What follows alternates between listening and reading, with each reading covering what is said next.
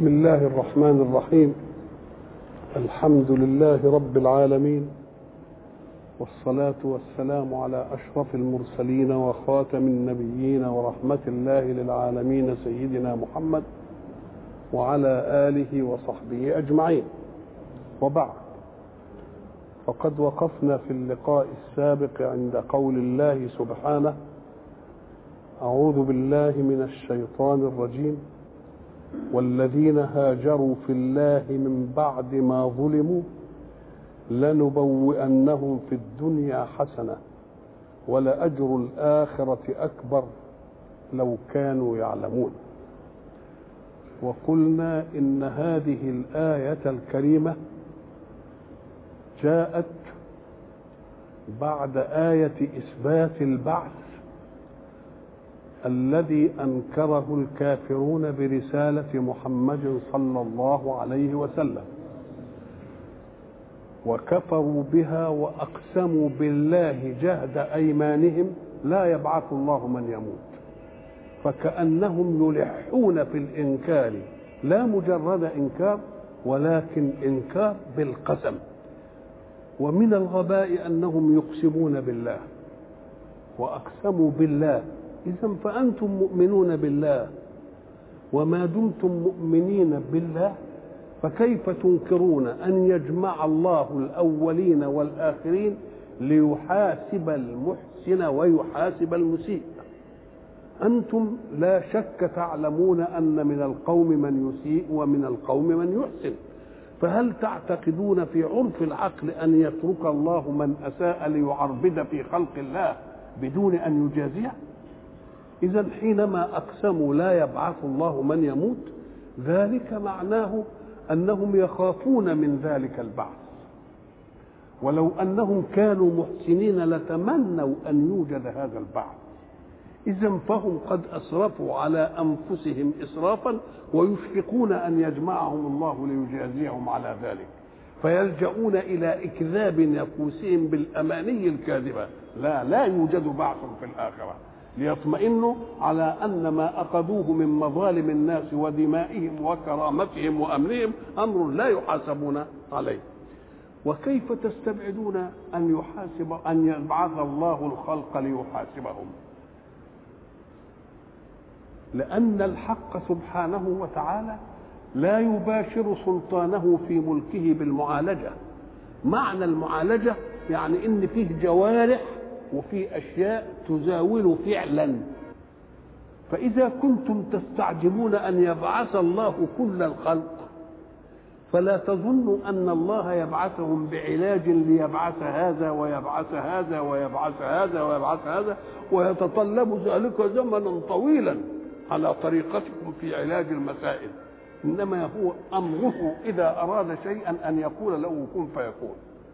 وقربنا لذلك مثلا أن القائد الذي يدرب جنوده على شيء من الأشياء حين يطلب منهم أن يقفوا وقفة صفا كما يقولون لا لا يفعل ذلك مع كل جندي ولكن بالأمر فقط. يقول صفا الكل يبقى صفا. فإذا كان الخلق يستطيع أن يجمع المخلوق مثله على أمر بكلمة يقولها فكيف لا يستطيع الخالق أن يفعل ذلك؟ إذا فيجب أن كنتم تعقلوا وتفهموا هذه المسألة. والله لا يباشر أمره في ملكه بالعلاج انما يباشر أمره بكن فيكون. فقال بعد ذلك إنما أمره إذا أراد شيئا أن يقول له كن فيكون. إذا كانوا قد أنكروا البعث ويوجد رسول ومعه مؤمنون به يؤمنون بالبعث اذا فلا بد من وجود معركة ومعركة شرسة. بين إيمان وبين كفر. هم يصرون على كذا والمنهج الجديد يصر على كذا والذين يؤمنون برسول الله يؤمنون بما قال. اذا فلا بد أن تنشأ معركة. معركة بين حق وبين باطل. هذه المعركة بين حق وباطل. قلنا إن الإسلام أول ما بدأ ذهب إليه المستضعفون. حتى لا يظن ظن أن الناس فرضوا إيمانهم بالقوة. لا ده الضعفاء. هم اللي أمنوا إلا الذين لا يستطيعون أن يحموا أنفسهم. والسادة الكبار هم الكفرة. اذا فالإسلام جاء ليعاند مين؟ وحد الكبار الصناديق العتاة. ومين اللي وياه الضعاف. حتى لا يقال أنه فرض نظام بالقوة. ما فرضش نظام بالقوة. طب وما كان من الممكن أن ينصر الله هؤلاء؟ قال لك لا أراد الحق سبحانه وتعالى أن تكون الصيحة الإيمانية في مكة أولا. ليه؟ لأن مكة مركز السيادة في الجزيرة.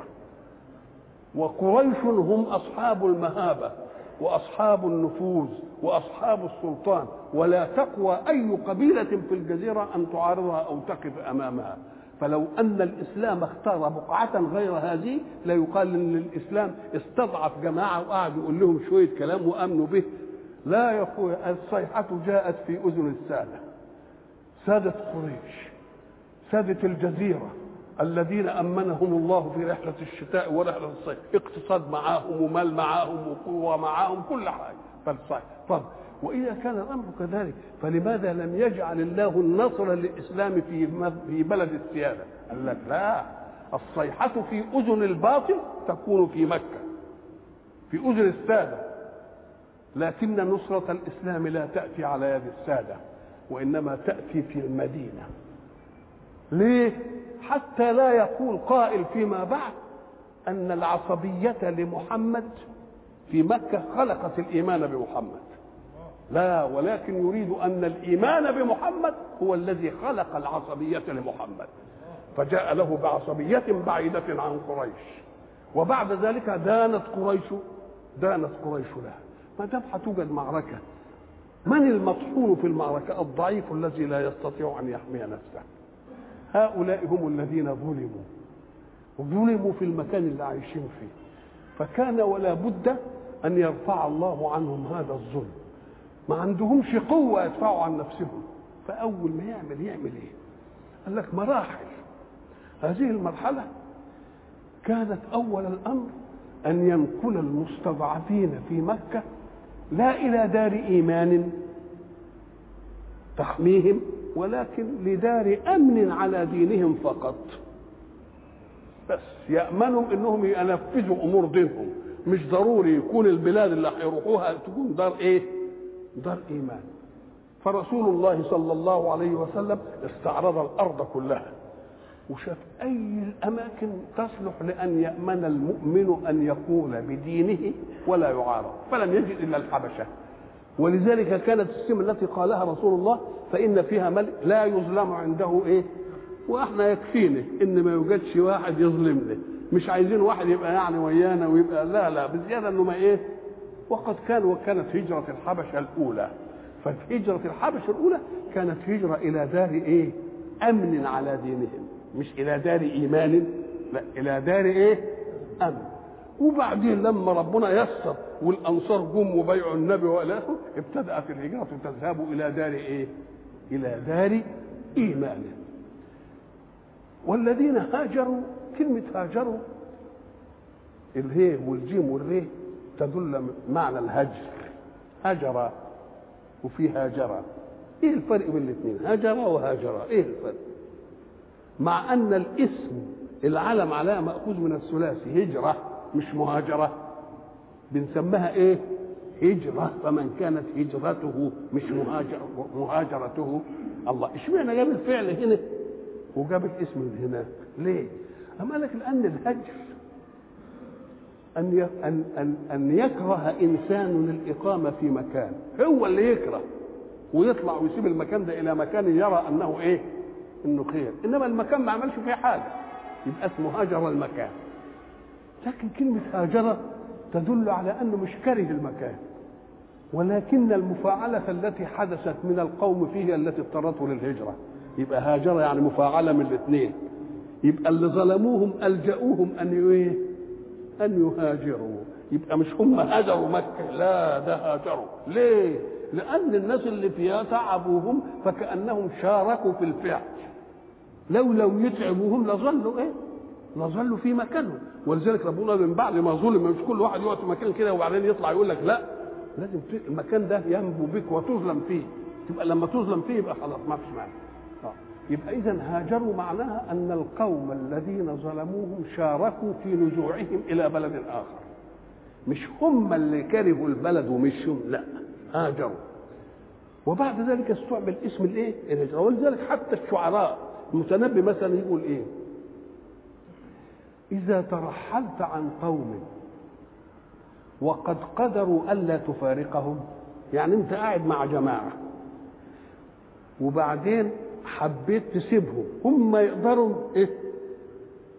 يخلوك تقيم ولا يسيبوكش يشوفوا لك مصالحك يقضوا لك مش عارف إيه يبقى من الذي رحل أنت أم هم؟ فالراحلون هم. إذا ترحلت عن قوم وقد قدروا ألا تفارقهم فالراحلون إيه؟ هم هم اللي يبقوا رحلوا لأنه لو أنهم اسلوا لك الإقامة ومش عارف إيه كنت تفضل وياك. اذا فكلمة هاجر تدل على أنهم لم ينفروا أو لم يفروا من الإقامة بمكة. ليه؟ قال لك لأن دي يكون واحد يكره إنه يقيم بمكة البلد اللي فيها بيت الله. دي مش معقولة دي. فيبقى من الذي اضطره؟ الظلم الذي فيه. الظلم اللي فيها دي ما يناسبش بيت ربنا. فقام قال لك إحنا نروح بقى نهاجر إلى دار إيمان ثم نرجع إلى إيه؟ إلى البلد اللي فيها بيت ربنا عشان نخليها الإقامة فيها إيه؟ حقيقي وإيه؟ وصح. والذين هاجروا في الله. هاجروا في الله. طب الحديث بيقول فمن كانت هجرته إيه؟ إلى إلى. يقول فهجرته إلى. إيه الفرق بين هاجر إلى وهاجر فيه؟ هاجر إلى مكان. يبقى معناه إن اللي مهاجر له هيدي له أحسن من هنا. وكأن اللي هنا مش مناسب له. إنما هاجر في الله يدل برضه على أن الإقامة كانت في الله. الإقامة نفسها برضه كانت في إيه؟ تحملهم الأذى تحملهم المتاعب كانت برضه في مين؟ كانت في الايه في الله. إنما لو لو يقول إلى الله يبقى الأولانية ما كانتش لمين؟ لله. والثانية اللي هتبقى لمين؟ لله. قال لك لا الاثنين لله. إقامتهم على المظالم اللي شافوها كانت في مين؟ ولذلك إحنا قلنا زمان في في قوله سبحانه وتعالى سارعوا إلى مغفرة من ربكم. سارعوا إلى إيه؟ إلى مغفرة. يعني ما كنتوش أنتوا في المغفرة سارعوا لمين؟ للمغفرة. ولكن في الآية الثانية يقول يسارعون في الخيرات. مش يسارعون إلى الخيرات. لأن لما يقول يسارعون إلى الخيرات يبقى كان العمل بتاعهم مش في الخير فهيسيب اللي مش خير ويروح لمين؟ لكن اللي بيسارع يقول له سارع في الخير. أنت في خير ولكن سارع إلى خير منه. أدي الإيه؟ الفرق بين الاثنين. والذين هاجروا في الله من بعد ما ظلموا. هاجروا في الله الحديث وضحها فمن كانت هجرته إيه؟ إلى الله ورسوله هجرته إلى الله. ومن كانت هجرته إلى دنيا يصيبها أو امرأة فهجرته إلى ما إيه؟ ما هاجر إيه؟ إليه. والذين هاجروا في الله من بعد ما ظلموا لنبوئنهم في الدنيا حسنة. اولا كلمة الذين تشمل على أنهم جماعة. هل الآية مخصوصة بجماعة حدثت لهم هذه المسألة؟ ولا هي عامة في كل من ظلم في مكان في الله ثم هاجر منه. لك العبرة بعموم موضوعها لا بخصوص سببها. قد يكون خصوص السبب الذي نزلت فيه الآية الستة اللي هم مين؟ صهيب وعمار وخباب بن الأرت وجبير الله وعابس كل دول وبلال كل دول. يصح ان الحادثه حدثت بالنسبة لهؤلاء. ولكن كل الحادثة بالنسبة لهؤلاء ألا تنتظم غيرهم؟ قال لك تنتظم غيرهم لأن العبرة في نزول الآيات بعموم موضوعها لا بخصوص إيه؟ لا بخصوص سببها. طبعا إحنا عارفين قصة صهيب لما جه وقال هو كان راجل حداد. وبعدين قال لقريش أنا راجل كبير السن. إن كنت معاكم ما انفعكوش وإن كنت ويا المسلمين ضدكم ما ضايقكوش. وأنا عندي مال. ما تاخدوا المال ده وتعتقوني لوجه الله وأروح اهاجر. فعلا رضوا وخدوا منه المال وتنوا إيه؟ ولذلك قال له أبو ربح البيع يا صهيب. ربح بيع إيه؟ بيعه رابحة. ويقول فيه سيدنا عمر نعم العبد صهيب لو لم يخف الله لم يعصي فكأنه عدم عصيانه مش ابدا. هو لو لم يخف الله لم إيه؟ ليه؟ لأن الله لا يستحق أن يعصى. فلو ما كانش ربنا هيعاقب على المعصية برضه إيه؟ ما كانش إيه؟ ما كانش يحصل والذين هاجروا في الله من بعد ما ظلم لنبوئنهم في الدنيا حسنة. نبوئ وإذ بوأنا لإبراهيم مكان البيت. نبين له الحتة كده. وبيسموه الايه؟ الذي يبوء إليه الإنسان. الإنسان مثلا يطلع يضرب في الحياة لعمله في الزراعة في التجارة في الصناعة ثم يؤوب إلى إيه؟ يذهب إلى بيته. يبقى بقى اللي بيرجع إليه. يبقى من بقى بمعنى إيه؟ رجع. ومسكن الإنسان أو مقر إقامته يبوء إليه بعد ما يضرب في الأرض هنا وهنا ويرجع إيه؟ قال إيه؟ هم هيخرجوا من هذا البلد. لكن إحنا هنعمل لهم إيه؟ لنبوئنهم في الدنيا حسنة. نعطيهم ونحلهم وننزلهم ونسكنهم منزلة أحسن من اللي كانوا فيه. أحسن من اللي كانوا فيها. أيوه أحسن من اللي كانوا فيه. ليه؟ هو الحسن هيبقى إيه يعني؟ يبقى في الدنيا حسنة. أحسن منها في إيه أم قال لك هناك كانوا بيضطهدوا هنودي لهم حتة ما يضطهدوش فيها. أدي أول مراتب الإيه؟ أدي مراتب الحسن. طيب هنطلعهم من ديارهم اللي قد كده. وهندي لهم الدنيا دي كلها ينتشرون فيها بمنهج الله. وهياخدوا خير الدنيا دي إيه؟ كلها. وحن وهنرجعهم للبلد ده ثاني بس ساده وهنرجعهم للبلد دي بعد البلد ما تكون خالصه بيته خالص لوجهه لا أصنام فيها ولا شيء ولا إلى آخره. يبقى في حسنة ولا مش حسنة؟ يبقى لا وانهم في الدنيا حسنة. ده اللي في الدنيا. ولدار الآخرة خير. ليه؟ أفضل وأحسن. مش كده؟ وأكبر. الله اذا الله سبحانه وتعالى يقول فيه معجلات للعمل الخير في الدنيا. ولكن في مؤجلات. معجلات الدنيا مهما كانت حسنة فستؤول إلى زوال. إما أن تفارقها وإما أن إيه؟ أن تفارقها. لكن في الآخر إيه؟ لا تفارقها ولا إيه؟ ولا تفارق. وقد كان ولا لا؟ وقد كان. خدوا الدنيا كلها. مش مكة بس الجزيرة العربية. ومش الجزيرة العربية بس بل انساحوا في إيه؟ في الشرق في فارس. وفي الغرب في الإيه؟ في الرومان ودانت لهم الدنيا في نصف قرن كانوا سادة العالم. هات لي حاجة كده تبقى في نصف قرن كده تسود العالم وتقدر على الطغيان مع بعضه كده. هنا وهنا في نفس واحد طب خد معسكر وسيب معسكر الثاني لا ده هم في نفس إيه؟ في نفس إيه؟ واحد. يبقى لنبوئنهم في الدنيا إيه؟ تبوئة حسنة يعني إقامة حسنة. إما حسنة في إيه؟ حسنة في الرزق حسنة في تطهيرها من رجس الشرك في الدنيا كلها خذها كما تحب. لنبوئنهم في الدنيا إيه؟ حسنة. ولأجر الآخرة أكبر. لو كانوا يعلمون. أجر الآخرة ولذلك سيدنا عمر رضوان الله عليه حين كان يعطي واحدا من صحابة رسول الله نصيب المهاجرين يقول له تعالى يا مهاجر خذ بارك الله لك فيه. هذا وعد الله لك في الدنيا وما ذكر لك في الآخرة أكبر من هذا. يمسك كل واحد ساعة ما يديله يقول له ده اللي ربنا قال لك عليه فهو في الدنيا حسنة. إنما في الآخرة إيه؟ أكبر من إيه؟ من هذا. ولأجر الآخرة أكبر. ساعة ما تسمع كلمة أكبر يبقى مقابلها مش صغير ولا أصغر. يبقى كبير يبقى فيه أكبر وفيه إيه؟ لأن ما دام الله يبوئهم في الدنيا حسنة تبقى دي كبيرة ولا مش كبيرة؟ بس إيه أجر الآخرة إيه؟ آه أكبر. ساعات بقى يكون أفعل التفضيل أقل في المدح من غير أفعل التفضيل. إزاي مثلا؟ من أسماء الله سبحانه الأكبر أم الكبير؟ الكبير.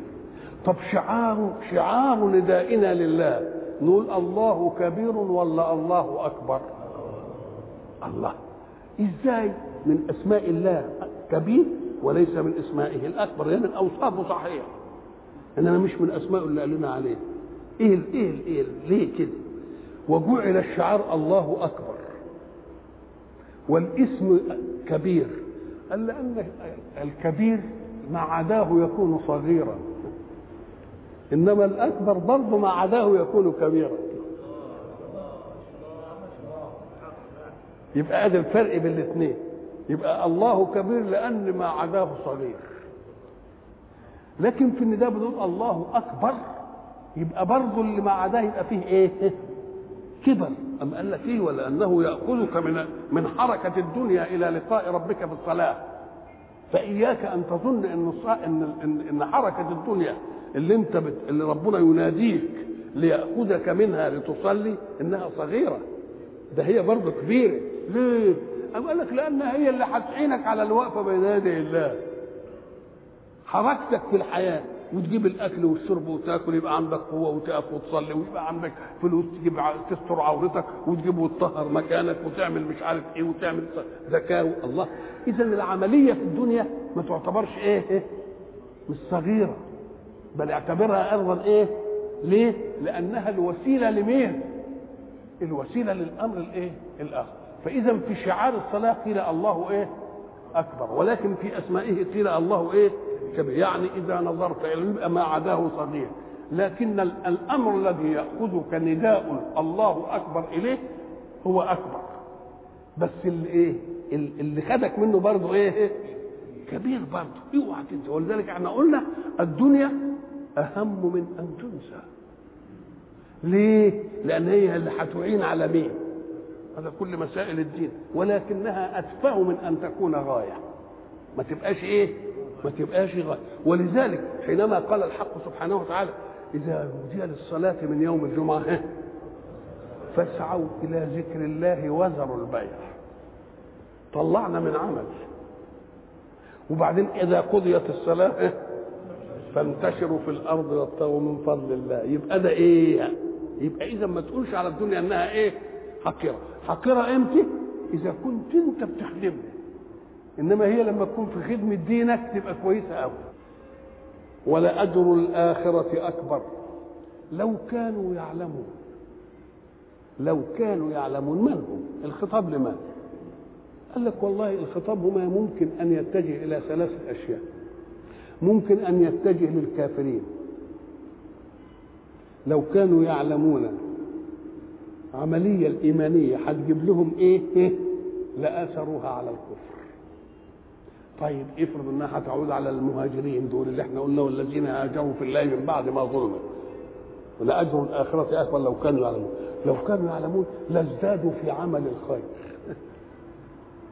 طيب أو إيه؟ أو إيه؟ طريق ثالث. هو مؤمن برضه بس ما هاجرش نقول له لو كان يعلم النتيجة اللي هتكون فيها الهجرة دي كان سارع إليه سارع إليه. يبقى لو كانوا يعلمون تصدق بأن ترجع إلى مين؟ وده سراء الأداء القرآني. سراء الأداء القرآني يبقى النص واحد ويمكن إنه يدينا إيه؟ اسمه تربيب الفوائد. هنا فايدة هنا فايدة هنا فايدة. لو كانوا يعلمون. الذين صبروا وعلى ربهم يتوكلون. بده يدينا تشريح للمهاجرين. ما دام ظلموا ولا فتنوش في دينهم يبقى صبروا على الايذاء في سبيل الإيمان ولا لا؟ وسابوا أموالهم وأولادهم وارضهم ومش عارف إيه. اتكال على إيه؟ على أن الله لن يضيعهم. يبقى اذا التحليل الحقيقي للذين هاجروا من بعد ما ظلم إنهم إيه؟ صبر ومين؟ وعلى ربهم. يتوكلون يبقى عايزين جمعين الإيه؟ الحاجتين اثنين يلاحظ هنا في الأداء القرآني إنه أداء فيه البشارات. إيه يعني البشارات؟ هنا فعليا صبروا ويتوكلون. الذين صبروا وعلى ربهم والنسق واحد. كان قال إيه؟ الذين صبروا وتوكلوا على ربهم. فعل ماضي وفعل ماضي. يبقوا زي بعض. أو الذين إيه يصبرون وعلى ربهم يتوكلون. إنما المخالفة في الأسلوب دل على إن هنا طي الآية فيه البشارة. لأن معنى صبروا كأن الإيذاء الذي كانوا يصبرون عليه فترة مضت وانتهت. والباقي عزة بقى ما حدش هيقدر يعمل فيهم حاجة. إنما التوكل باقي. التوكل فجاب ده بالماضي وده بالإيه؟ وده بالمضارع. الذين صبروا وعلى ربهم يتوكلون. وبعد ذلك تكلم القرآن على قضية أيضا وقف فيها الكافرون موقف العناد والمكابرة والتكذيب. هي مسألة إرسال الرسل. إرسال الرسل هم يقولون إن الله إذا أراد أن يرسل رسول كان يجيب حاجة ملك ولا حاجة يرسل لما يجيب بشر. برضه ده من من غباء الفكر. ليه؟ لأن الرسول حين يبلغ رسالة الله عليه بلاغ العلم وعليه نموذجية السلوك. بيقول لهم صلوا وبيصلي زكوا وبيزكي اصبروا وبيصبر. يبقى عمل إيه؟ بيدي علم وبيدي تطبيق إيه؟ ولذلك كان خلقه القرآن. مش القرآن بس منهج بينقال لا ده سلوك يفعل. القرآن سلوك إيه؟ يبقى الرسول له كم مهمة؟ مهمتين. يبلغ إيه؟ ويبقى نموذج سلوكي. لقد كان لكم في رسول الله أسوة حسنة لمن كان يرجو الله واليوم الإيه؟ يوم الآخر. لو أن ما دام الرسول فيه مبلغ وفيه سلوك السلوك ده لو أن فيه ملك يقول هيبلغ يا شيخ يبلغ منهج ربنا إنما ما يجيش أسوة في السلوك ليه؟ لأنه لو كان الملك مستقيم ما بيعملش حاجة نقول له هو طبيعته كده ده لا يعصون الله ما أمرهم ويفعلون من أين تأتيه منافذ الشهوة وهو لا يأكل ولا يشرب ولا ينكو ولا يتناسل ولا بعد له منافذ الشهوة منين؟ إيه؟ لما يجي يقول لك اعمل زي خد المنهج ده وطبقه واعمله يقول له لا ما أقدرش. انت تطبقه لأنك انت انت طبيعة علوية إنما أنا ما أقدرش أطبقه. اذا كان بطبيعة الاسوه لازم يكون الرسول من مين؟ لازم من البشر. عشان يقول لهم أنا لم آمركم أمرا أنا عنه بنجوى. اديني بعمله زيك اهو اذا الأسوة لابد أن تكون. ولذلك الحق سبحانه وتعالى حين يمتن على العرب ويبين له فضل يبين فضله عليهم يقول إيه؟ رسول من أنفسكم. لقد جاءكم رسول من أنفسكم. يعني اولا من أنفسكم دي يديله انه بشر مش ملك. ادي واحد وما هوش جاي لكم من أمة أعجمية لا ده من العرب. ومش جاي من مطلق عرب لا ده من بيئتكم من مكة من قريش. ليه؟ عشان تبقوا عارفين إيه, إيه؟ تاريخ وحركات. سكنات وعارفين سلك إيه وعمل لا ده لو لم يكن دين لكان اقتداء خلق. لو لم يكن دين لكان اقتداء إيه؟ بدليل إن الشيء النفيس اللي كان عندكم حين تحبون أن تضعوه وديعا عند واحد تودوه عنده. هلا تبقوا إزاي عمالين بتحبوه وتكفروا بيه وده؟ وين بيكون عندكم شيء كويس تعملوه إيه؟ الأمين. سموه الصادق وسموه يبقى, يبقى اذا من أنفسكم دي كان ولا بد أن تكون. ولذلك الحق سبحانه وتعالى رد عليهم في آيات أخرى. وما منع الناس أن يؤمنوا إذ جاءهم الهدى ويستغفروا ربهم إلا أن قالوا. أبعث الله بشرا رسولا؟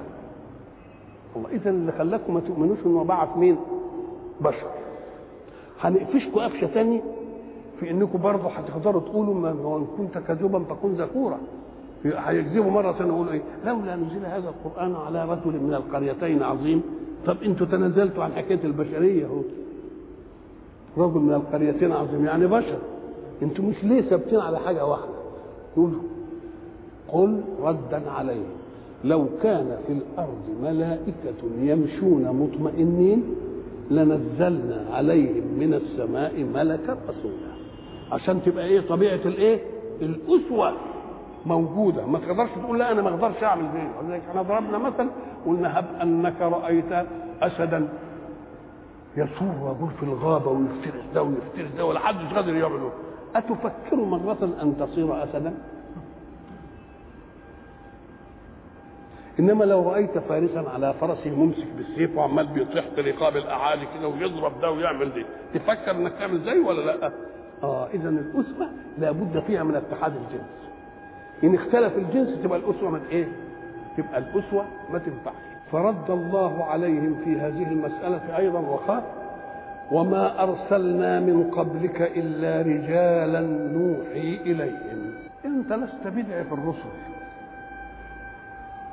الرسل الذين أرسلتهم طيله أمور الرسالة ومواكبها كلهم من مين؟ من البشر. بس جاب رجال هنا عشان تفيدنا بشر جنس. وتفيدنا النوع أيضا. وتفيدنا النوع. بشر بس يكون إيه؟ ذكر ليه؟ أم قال لك لأن طبيعة الرسول المخالطة المعاشرة. يظهر على ده يتكلم ويده والمرأة مبنية على الإيه؟ على التستر. وأيضا هيبقى أسوة للناس. إنما بالله كده لو لو ربنا بعت نبية كده وبعدين النبية حبلت كده. ها؟ تبقى النبية النبية النهارده حامل ولا النبية عليها العادة النهارده مش هتطلع لا مش هتصلي النهارده مش ه... يبقى بطبيعة الأشياء لازم يكون إيه؟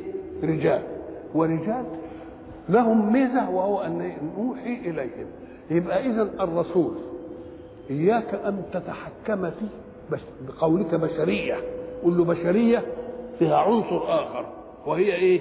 نوحي إليه ولذلك يقول أنا بشر إيه؟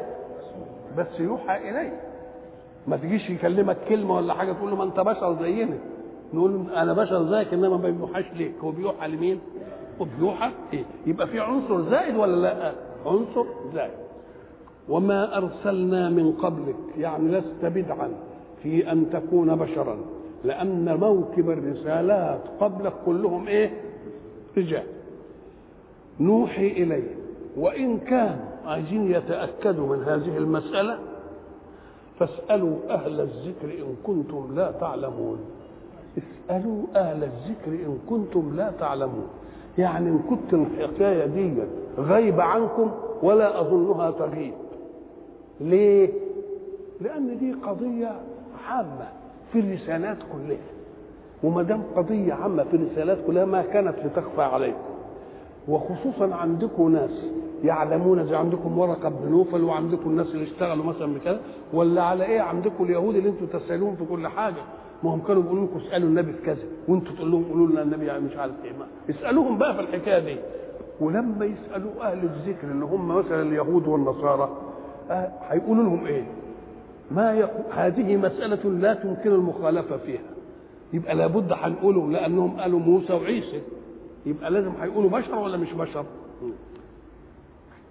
وما أرسلنا من قبلك إلا رجالا نوحي إليهم.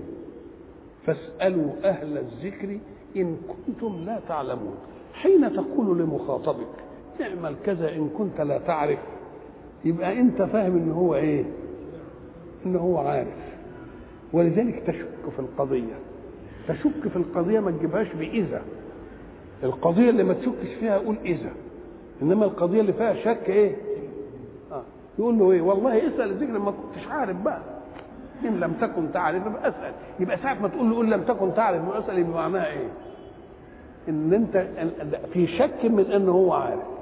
إمال يبقى موقفه إيه؟ موقفه عناد ولجاج ومكابرة. فاسألوا أهل الذكر إن كنتم لا تعلمون. طيب أهل الذكر بالبينات والزبر طب كلمة بالبينات والزبر أول آية. وإحنا عندنا لما يوجد اسم مجرور بحرف من الحروف يبقى لازم له متعلق بالبينات إيه اللي بالبينات قال لك تقدر تقول وما أرسلنا من قبلك إلا رجالا نوحي إليهم بالبينات والزبر إيه البينات وايه الزبر البينات هي الأمر البين الواضح الذي لا يشك فيه أحد. وهو إما أن يكون إمارة ثبوت صدق رسالته كالمعجزه أمر واضح. نقول لهم هو متحديكم إنكم تعملوا الشيء الفلاني. إن كنتم كاذبين اعملوها أو بالبينات التي تلفتكم إلى وجود الخالق. وجود الخالق الأشياء دي ومن آياته الليل والنهار من آياته الشمس والقمر ومن آياته الجوار البحر ومن آياته. أمور بينه يقولوا لنا مين اللي عمل دي؟ ليه؟ أم قال لك لأنهم يعلمون إن كل واحد بيعمل القوس عارفين مين اللي بيعمله. السهم عارفين مين اللي بيعمله. كل صنعة مهما قلت إيه؟ وصارت حقيرة يعلمون إيه؟ من صانعها ومن أول من ابتكرها ومن الذي حسن فيها ومن اللي أدخل عليها مش عارف إيه.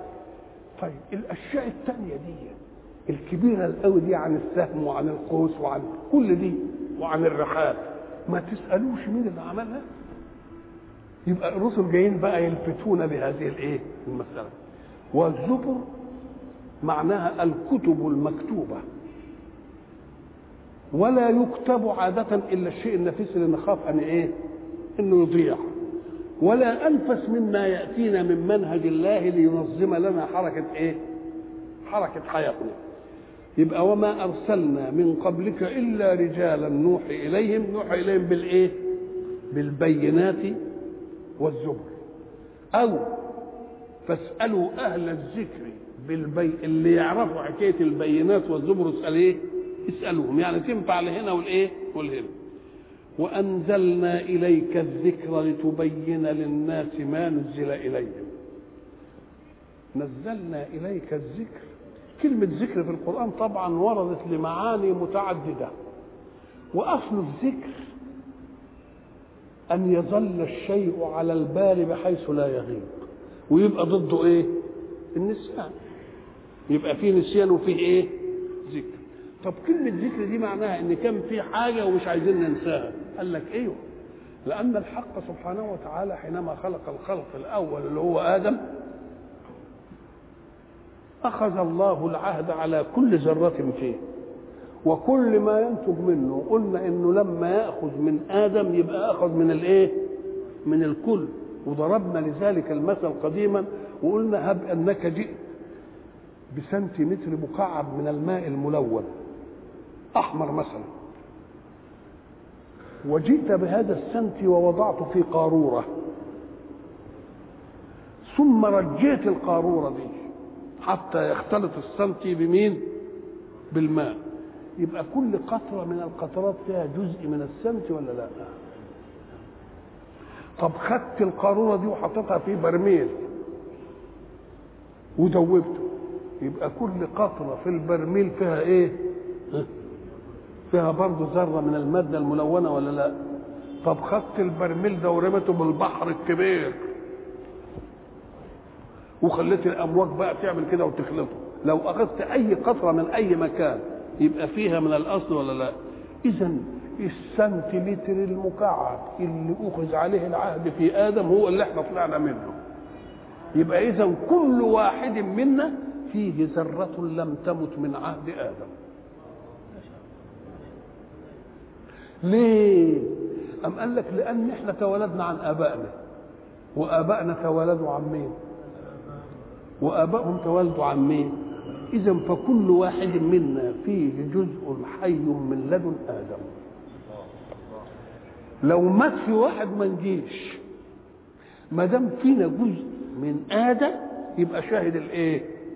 أخذ العهد ألست بربكم يبقى كلمة ذكر كلها يعني تفكرنا بالعهد إن هو العهد المطمور في تكويننا العهد المطمور في إيه؟ في تكويننا. فإذا قيل الذكر كان يجب إن دي حاجة ما تت إيه؟ ما تتنسيش. يبقى لما يجيب رسول ويجيب كتب بيفكرنا بإيه؟ بيفكرنا بال بالعهد القديم. العهد القديم ده اللي هو إيه؟ أخذه الله على ذرية آدم من ظهر آدم. الست بربكم قالوا إيه؟ قالوا بل. يبقى كل حتة شهدت بقى اننا إيه؟ هو ربنا. يبقى اذا الكتب لما تنزل نسميها تذكير ولا مش تذكير؟ يبقى إيه؟ ذكر. لكن الذكر أخذ مراحل. كل رسول بيجي يذكر على حسب الغفلة في قومه. الرسول الذي جاء علشان نهاية العالم كله يبقى ده هو الجامع لكل الخير ولا لا؟ يبقى الذكر الحقيقي هو إيه بقى؟ اللي ما فيش ذكر بعده هو إيه؟ هو القرآن. مرة يجي الذكر بمعنى الشيء اللي ما ينساش. والشيء اللي ما ينساش دي قد يكون في شرف ورفعة. ولذلك الله يقول للعرب لقد أنزلنا إليكم كتابا فيه ذكركم. فيه إيه؟ ادي إحنا دلوقتي أهو بنقول العرب القرآن عربي والعرب اسم العرب فاضل عشان إيه, إيه؟ عشان يكمل القرآن عربي. وبرضه يأتي الذكر من العبد لله ويأتي الذكر أيضا من الله للعبد. اذكروني أذكركم. اذكروني بإيه يعني؟ إيه نذكره؟ نذكره بالطاعة. يذكرني بالفيوضات والعطاءات والخير والبركة والإمدادات والى آخره. كل ده معناها الإيه؟ الذكر. فاسألوا أهل الذكر إن كنتم لا تعلمون بالبينات والزبر. وبعد ذلك التفت إلى رسول الله صلى الله عليه وسلم وأنزلنا إليك الذكر لتبين للناس ما نزل إليهم ولعلهم يتفكرون. الله. يبقى الرسول صلى الله عليه وسلم أوتي القرآن معجزة وأصول منهج. الرسل السابقين أعطوا معجزات لحالها وأعطوا كتب منهج لحالها يعني مثلا معجزة موسى العصا كتابه التوراة. معجزة عيسى ابراء الأكمه والإيه؟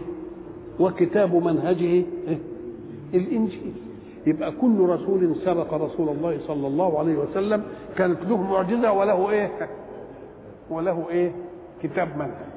إلا رسول صلى الله عليه وسلم فإن معجزته هي كتاب منهجه. ما انفصلتش المعجزة عن مين؟ عن المنهج. ليه؟ ليتظل المعجزة مساندة للمنهج إلى أن تقوم الساعة. إحنا دلوقتي برضه نقدر نقول إيه؟ محمد رسول الله وتلك معجزته. ولذلك هذا السر في أن الحق سبحانه وتعالى يقول إنا نحن نزلنا الذكر وإنا له لحافظ. لأنه معجزة والمعجزة ما فيش لبشر فيها كلام. الكتب السابقة ما كانش هو بيحفظها. كان يأمر التابعين للرسول أن إيه؟ يحافظوا عليها. وما دام يأمرهم بأن يحافظوا عليها عرضة بأن يطاع الرسول وأن إيه؟